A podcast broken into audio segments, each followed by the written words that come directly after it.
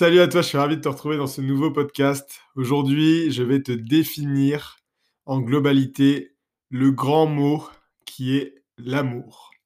Donc si tu penses que cette thématique est quelque chose qui t'intéresse, je t'encourage à rester jusqu'au bout de ce podcast parce que je vais vraiment te détailler en profondeur la définition de l'amour, celle que tu dois pouvoir cultiver au quotidien dans ta vie.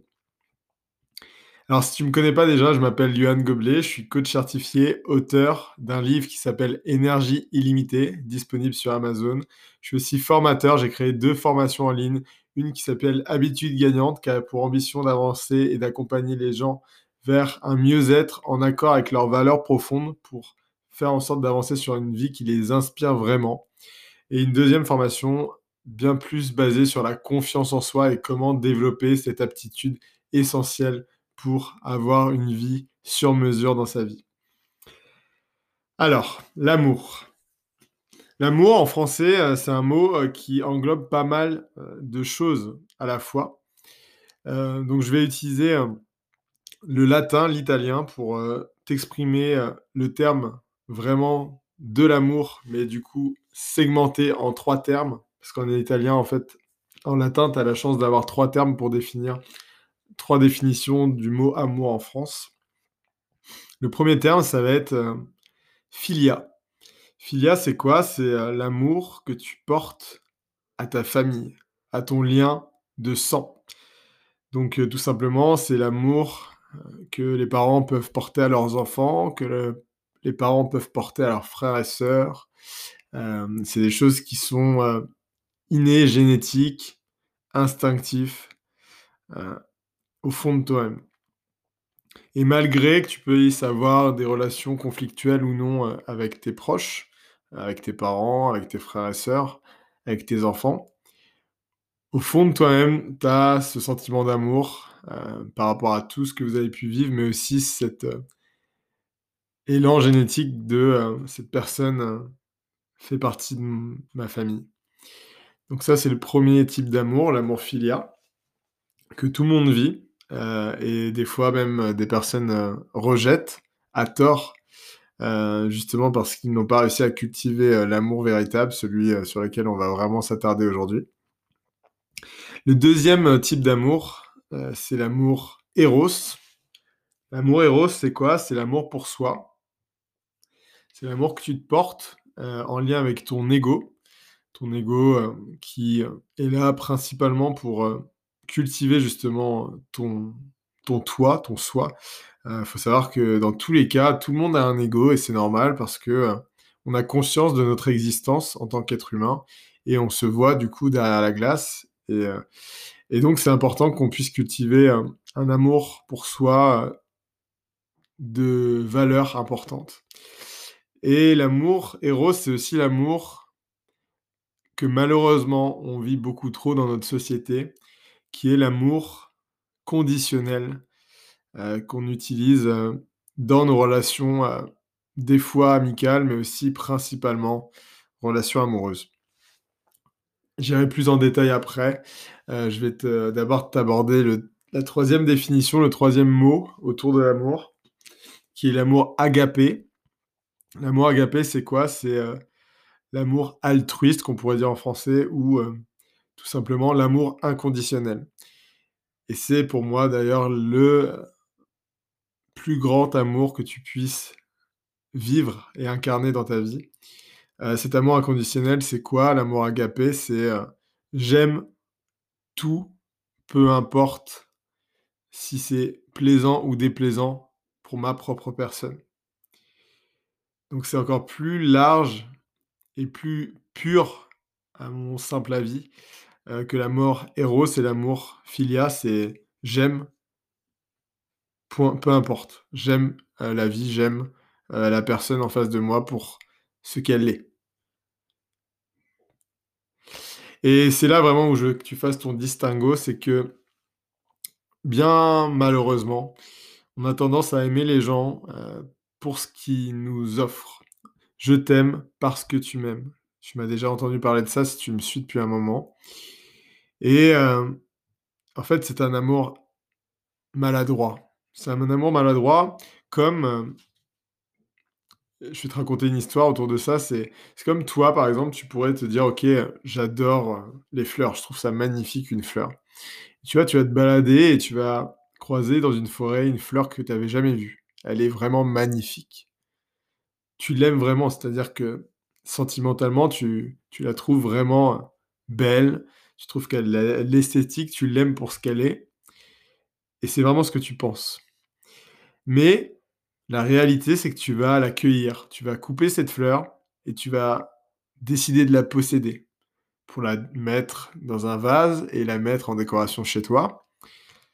Or, la réalité, c'est que si tu l'aimais vraiment, tu l'aurais laissée à sa place.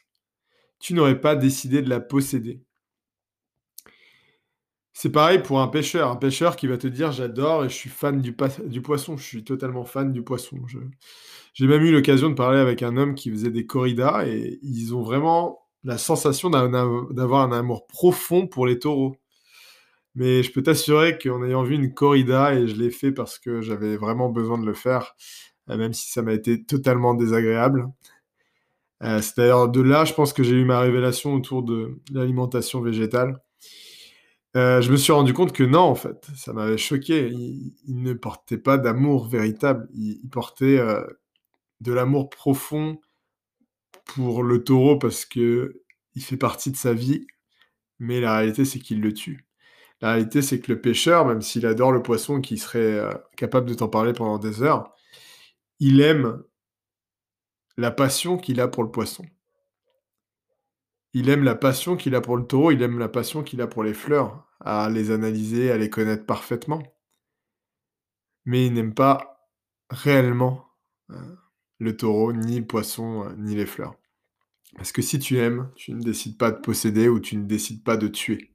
Parce que la fleur, la réalité, c'est que bien sûr, tu vas l'avoir dans ton pot, heu, mais tu vas la tuer. Le poisson, c'est la même chose. Le taureau, heu, je peux t'assurer que c'est la même chose quand tu le vois. Donc vraiment, comprendre qu'il faut cultiver un amour détaché de tout contrôle. Je t'aime pour ce que tu es. Et un niveau encore plus spirituel de l'amour, c'est de comprendre qu'en relation de couple, tu l'as compris, je pense, tu ne peux pas contrôler l'autre. Tu peux contrôler uniquement, heu, qui tu es, comportements face à la personne en face de toi. Et aimer l'autre, c'est pas aimer le fait que cette personne te porte de l'affection, te porte de l'intérêt, partage son amour, heu, prend du temps pour toi, nourrit, heu, tes besoins d'amour. Heu, la personne est là pour ça, oui, mais c'est pas pour ça que tu l'aimes. La personne, tu l'aimes parce qu'elle est, pour ce qu'elle est. C'est-à-dire qu'elle pourrait ne pas être dans ton ta relation de couple, elle pourrait ne pas être avec toi, tu pourrais te séparer de cette personne, que tu l'aimerais toujours. Ça, c'est le vrai amour. C'est le vrai amour et l'amour encore à un niveau supérieur et vraiment, moi, je m'attarde d'autant plus maintenant à ça, c'est comprendre que j'aime la personne pour ses parts d'ombre. J'aime la personne pour ses défauts. J'aime la personne surtout pour les challenges qu'elle m'apporte à moi. Je m'explique. C'est comprendre qu'en fait, quand tu es en relation avec quelqu'un la personne est totalement différente de toi et potentiellement, elle t'apprend beaucoup par ses points positifs comme négatifs. C'est-à-dire qu'elle va avoir des choses que tu ne sais pas faire toi et qui vont te challenger. Elle va penser des choses que toi tu ne penses pas et elle va te mettre face à des situations, heu, qui pourraient être compliquées à vivre, aussi bien émotionnellement que personnellement. Et quand tu l'aimes inconditionnellement parlant, tu vas te rendre compte qu'en fait, cette personne est parfaite pour toi. Alors, parfaite pour toi dans le sens que elle te fait évoluer, en fait et que toutes les parties d'elle qui te rendent inconfortable, qui ne te plaisent pas, te permettent de t'aimer davantage, te permettent de grandir davantage, te permettent d'être différent. Ça veut pas dire, quand je te dis ça, que tu dois, heu, te mettre avec la 1re personne venue en couple et que c'est OK et que même quand c'est pas bien, heu, tu vas rester avec cette personne, absolument pas. Ce que je veux te dire, c'est que peu importe si la personne est faite pour être avec toi sur le long terme. Et je t'engage à, te former sur euh, les raisons qui font que tu peux te mettre en couple avec quelqu'un ou, pas. Euh, je te ferai un podcast dédié peut-être euh, à l'occasion, mais si cette personne n'est pas faite pour toi, elle t'aura appris énormément sur toi. Elle t'aura challengé énormément sur toi. Elle t'aura fait grandir d'une manière ou d'une autre.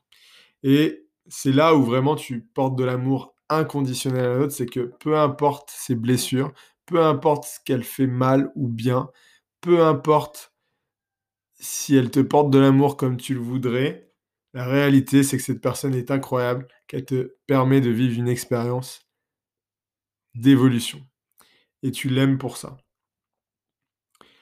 Ça, c'était vraiment euh, l'idée de l'amour en couple, euh, qui n'est pas encore pour moi l'amour véritable, véritable. Je t'explique pourquoi, parce qu'il y a une inter-intérêt dans tous les cas.